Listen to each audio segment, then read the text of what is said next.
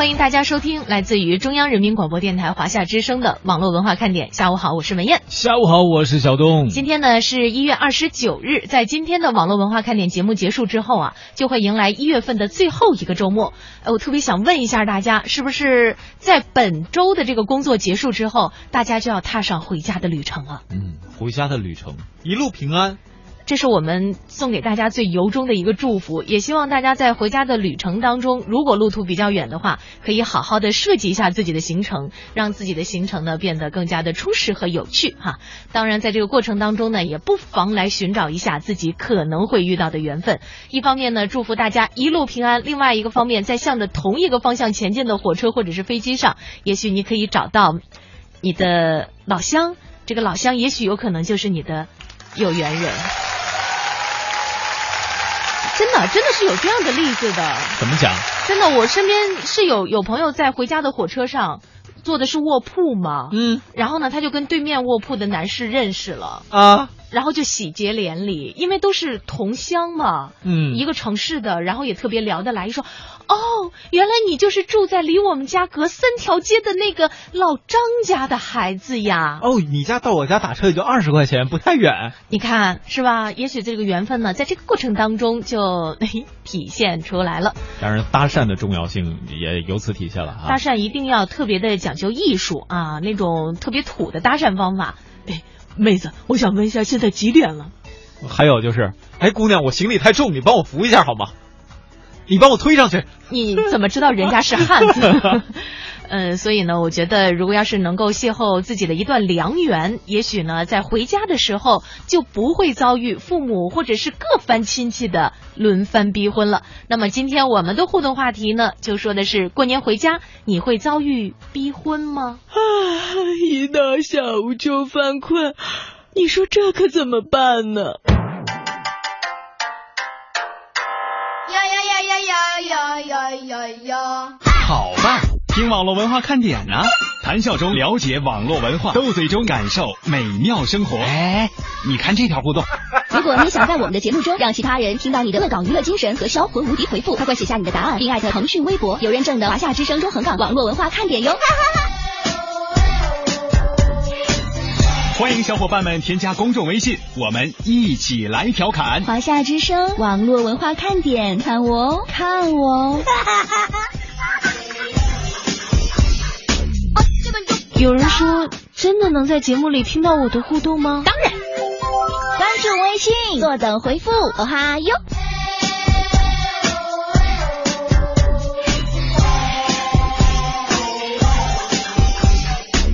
嘿，我那边呢？嗯，咖啡说三十一号就放假了，三十一号是这个星期天。不过呢，咖啡不回家。呃，见酒脸就红，说明天呀就要回家了哈。在这里呢，我们也是再一次把我们衷心的祝福送给各位朋友们，不管是在自己工作的所在地留守的，还是回家过年的，一定呢好好的过一个年，一定要幸福哦，一定要幸福啊，各位亲。是在昨天的网络文化看点节目里边啊，我们谈的话题呢是这个晒晒年终奖这事儿。是。然后呢，我昨天晚上啊。就收到了我姨那个姨妈给我发来的一微信，跟我讲述了一下这么一件事儿啊。她说，哎，前两天我姨父要给她打电话，因为姨父在国外工作，说，哎，前两天老板一高兴啊，就给他发了五十万的年终奖。有，哎，我说这不错呀，是吧？那个，我我我，然后我就问姨妈说，我说你肯定也特别开心吧？姨说，是是特别开心，我当时可高兴了。后来呢，待了一会儿，我姨父慢吞吞的说。这个吧，要是折合成人民币的话，大概也就三百块钱。啊，姨妈也真不容易，姨父更不容易。所以呢，有的时候啊，咱们也别太看重年终奖这个事儿了，要不然的话，满怀期待了之后，恐怕就更多的是落空。所以呢，我们最近的话题啊，都和过年和回家有着莫大的一个关系啊。今天呢，就想问问大家，过年回家会不会被逼婚？搬砖的男孩，你是来逗我们的吗？不会，因为我已经结婚了。别闹，这个结婚的问问你的另一半会不会把你逼晕？简单快乐说，我们村啊就有一姑娘，在去广东的路上遇到了一个河南的小伙子。哎，谁知道这河南小伙怎么在四川去广广东的这火车上呢？现在呀，嫁到河南已经是三个孩子的妈妈了。这个现在全国的这个大家想哪有更多的这种就业机会、创业机会都会去嘛，是吧？也不会说再局限于某些地域性的这些事儿啊。没准人家也是连锁产业了，是吧？嗯，家里的交招呃交给家里照顾，自己在河南和广东分别开了分店。原来是这样，一不小心就找一富二代啊！美少女战士小东东，小东东啊，你看人家说的特别亲切，叔叔阿姨，像您。逼婚了没有啊？你想知道什么？你直说吧。美少女战士，对，你想知道什么？你直说。呃，这太明显了呀。啊，是吧？我替你问问舒涵涵。这哪跟哪儿啊？简单快乐说，逼婚不怕，我结婚了。现在可怕的呢是，爸妈每次电话都问，哎，你们什么时候生个二孩啊？问题呢是养这一个孩子都不容易，这要再生个二孩，哎呦天哪！每年每次呢都是说我考虑考虑考虑考虑，谁知道考虑到啥时候去？反正慢慢考虑呗。哦，万一那孩子小名叫考虑呢？名字都起好了，我考虑考虑。你看我考虑，这等于就是考虑孩子啊。哎，我觉得这个名字实际上听起来也蛮酷的哈。天际边的一缕云，我的身边朋友有被逼婚的现象。我目前还好，年龄还不大，还没有到被逼的年龄。实际上呢，逼婚呀也是可怜天下父母心呐，一切都是为了孩子。嗯，所以确听梅二姐最后这句话，一切为了孩子，为了孩子的一切，也可能是为了孩子的孩子。也这老人想抱孙子或者是外孙子也是非常可以理解的一种心愿啊。嗯，所以呢，也想问问大家，在这个过年回家的时候有没有被逼婚？如果要是被逼婚了，你会有一些什么样的应对策略？我们有一些朋友呢，这个是已经坐上了回家的火车。这两天呢，在朋友圈里边也看到有的朋友啊，是因为要赶那个特别早的火车啊。呃，所以呢，现在在住的这个地方上呢，就有那么一点点的发愁。呃，如果我们要是可以提供帮助的朋友呢，不妨伸出自己温暖的援手。这让我想起来，我们大学毕业那阵儿，我们寝室有一个同学，他的那个火车票啊是凌晨三点的。好家伙！就是别人的那个车票都早，大家都走了嘛。啊。最后呢，就剩他了。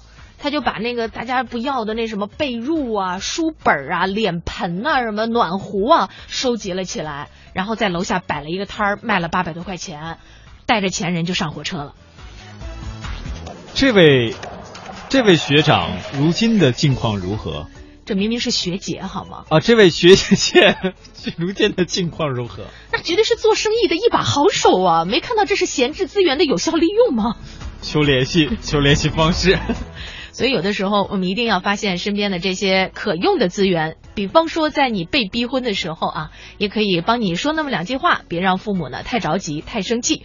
每逢佳节被逼婚，春节临近，在外辛苦打拼了一年的单身游子们深知，回家以后感受到的不仅仅是喜气洋洋的亲情期盼，还有忧惧和煎熬。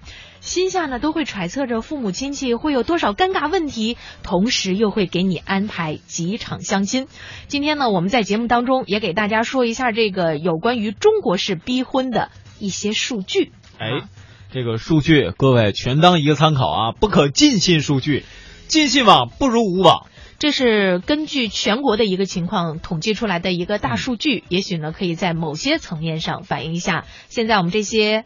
呃，单身子女的普遍状况，全国各地被逼婚率普遍在百分之七十、百分之七十、百分之七十以上，这个很重要哈。那二十五到三十岁的被调查青年当中的被逼婚率高达百分之八十六啊，还好不是八成，八成。这都接近九成了，好吗？对呀，我昨天看到一个新的调查，就说，呃，八成网友怎么怎么样。我说，哎呦，这又开始估计了，是吗？嗯，对，这个八成，我们一般都会用这样的一种说法呢，就约等于基本上就是这么回事儿哈。还有一个数据呢，就是女性被逼婚率比男性啊，大家猜猜是高还是低呢？两个选项，A 高，B 很高，快选吧。嗯，不算很高，高百分之六。对，所以选 A。嗯嗯，另外一个呢，就是二三线城市的这个逼婚率啊是高于一线城市的，这个呢也是对于中国式逼婚的一个数据统计。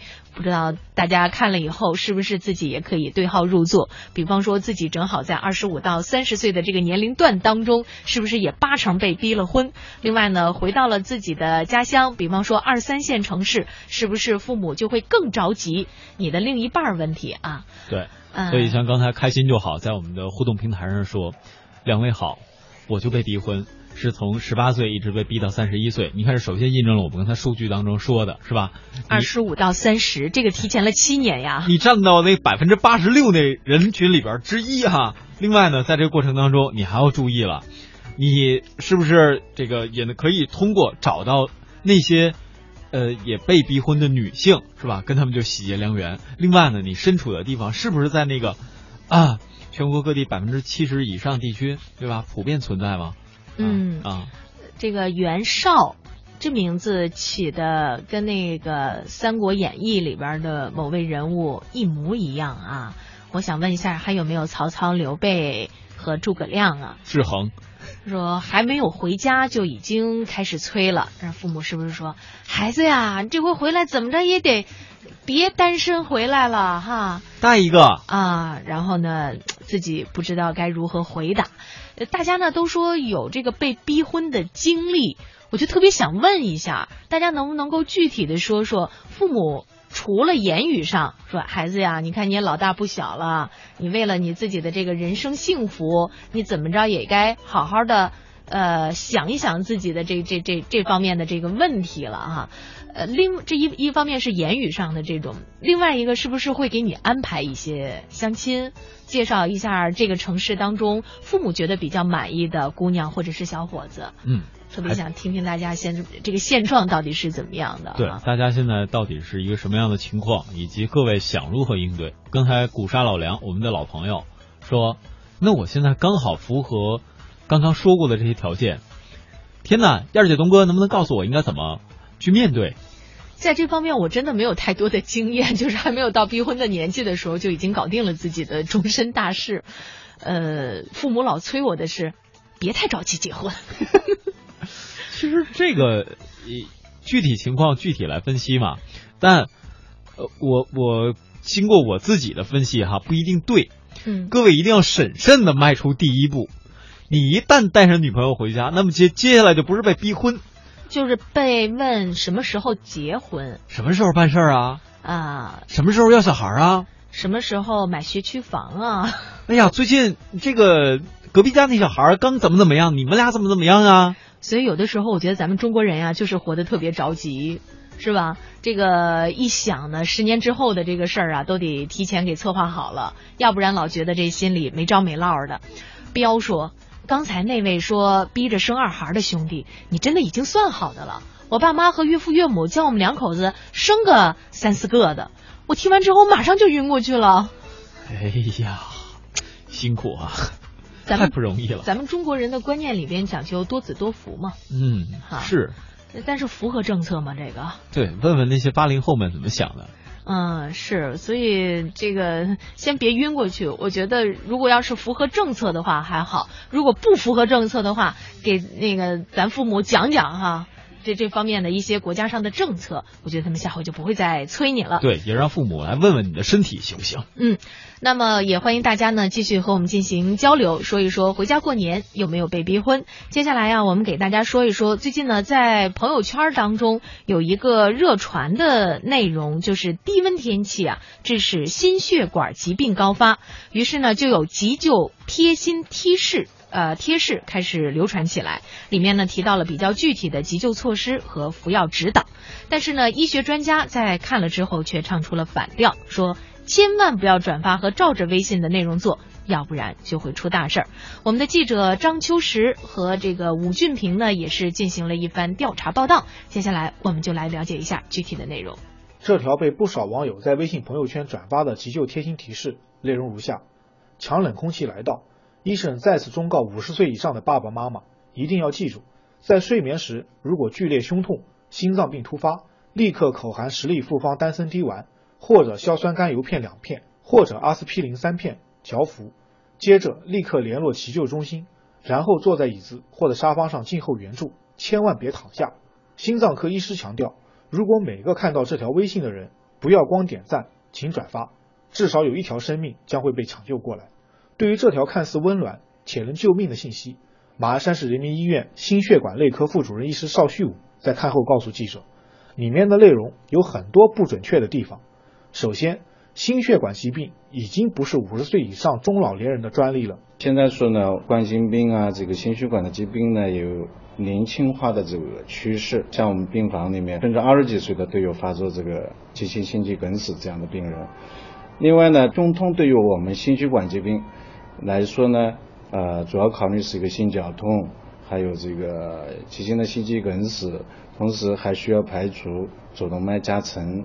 分离这样的一个疾病，对于不同的疾病呢，它的处理的方式呢是不同的。所以呢，啊，如果仅仅根据有一个胸痛就开始呢，按照这个冠心病这样来处理呢，肯定是不完全正确的。除了上述不可轻信之处外，邵旭武对于提示中最后一点，坐在椅子上或者沙发上静候援助，千万别躺下，也有不同意见。啊，对于任何一个重病号，我们。还是要求病人尽量的这个半卧或者平卧位啊，这样呢，一个是呃降低心脏的这个耗氧，减轻心脏的负担。采访中，邵旭武告诉记者，医学是门复杂的科学，需要结合临床症状和辅助检查，才能对病人做出诊断。虽然现在网络改变了我们的生活，但仍不可轻信网传的一些提示，甚至是依靠百度来求医问药。市民在身体不适或者患病时，还需及时就诊，谨遵医嘱。在这里呢，我们也是给大家提个醒，网上呢是有关于身体健康啊、治病治疗这样的内容啊，非常非常的多。是的，在这个时候，我们如何进行辨别？我觉得这是需要相当专业的知识的。嗯，咱们普通的人啊，看看这些信息，实际上你是非常难分辨的，就是到底哪个是对的，哪个是错的，是吧？对。如果你要是完全就相信了网上流传的这样的一些内容，也许会对于你或者是家人朋友的身体健康造成很大的一个损害。是的，呃，借着燕儿姐刚才的话说，比如说一个人因为经常听网络文化看点，自认为自己的能力呢已经比网络文化看点里的主持人强，就认为自己是一个很合格的主持人，那么主持人其实很忧伤。一样的道理，我们如果经常用这些所谓的。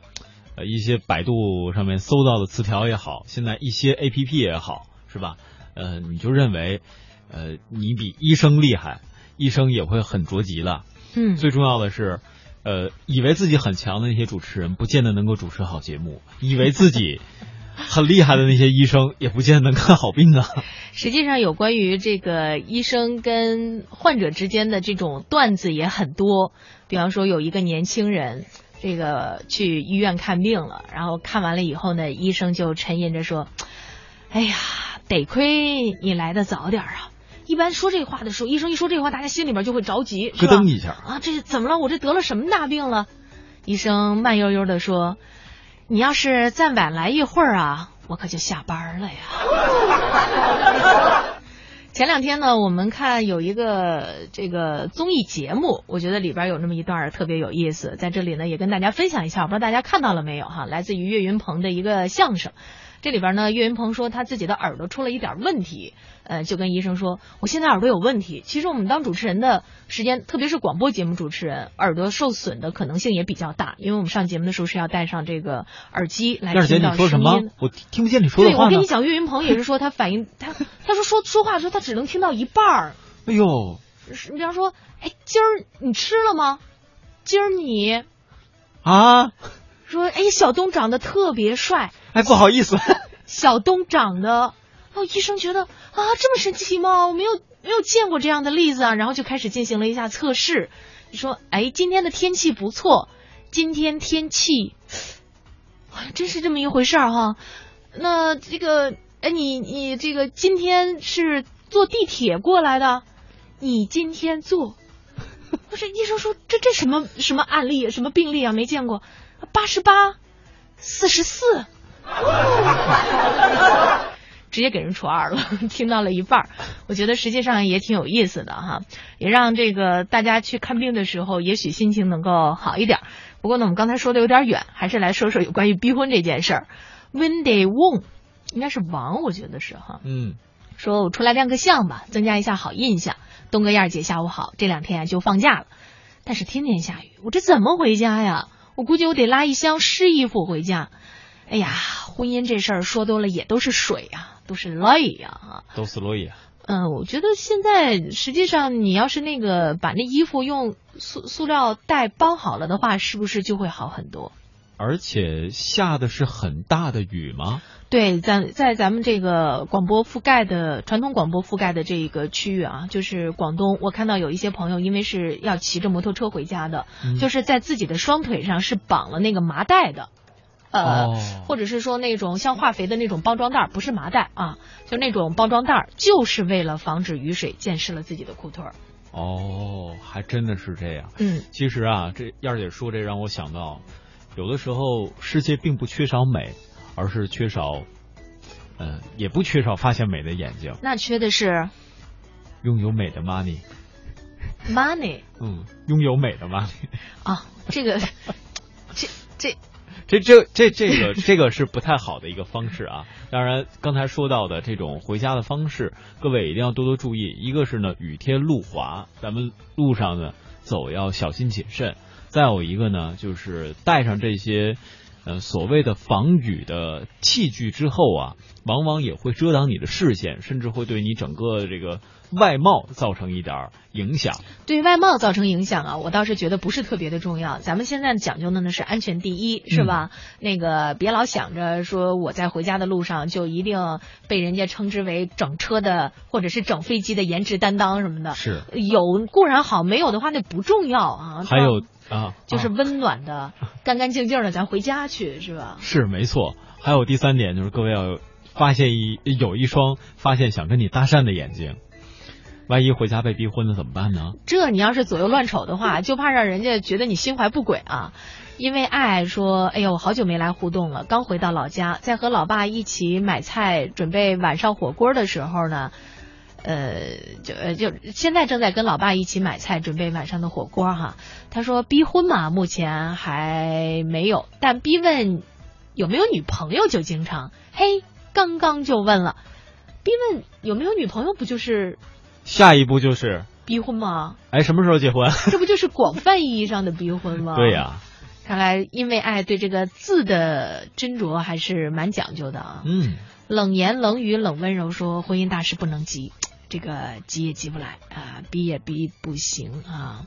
但各位，咱们也要注意哈，有时候所谓的逼婚呢，在这种情况下，别人就会说缘分呐、缘分不到怎么怎么样。其实各位你也要看，到底是你自己不想去找另一半，还是真的找不到另一半，这是两个问题啊。像我现在接触到很多朋友，就是属于因为生活压力，觉得自己一个人过得挺好的，暂时就把婚姻大事向后延伸了一下。嗯，这个嘛是每一个人选择的自己的生活方式，有的呢也许是缘分未到，有的呢是享受单身快乐。但是不管怎么样吧，都希望大家能够获得自己的幸福。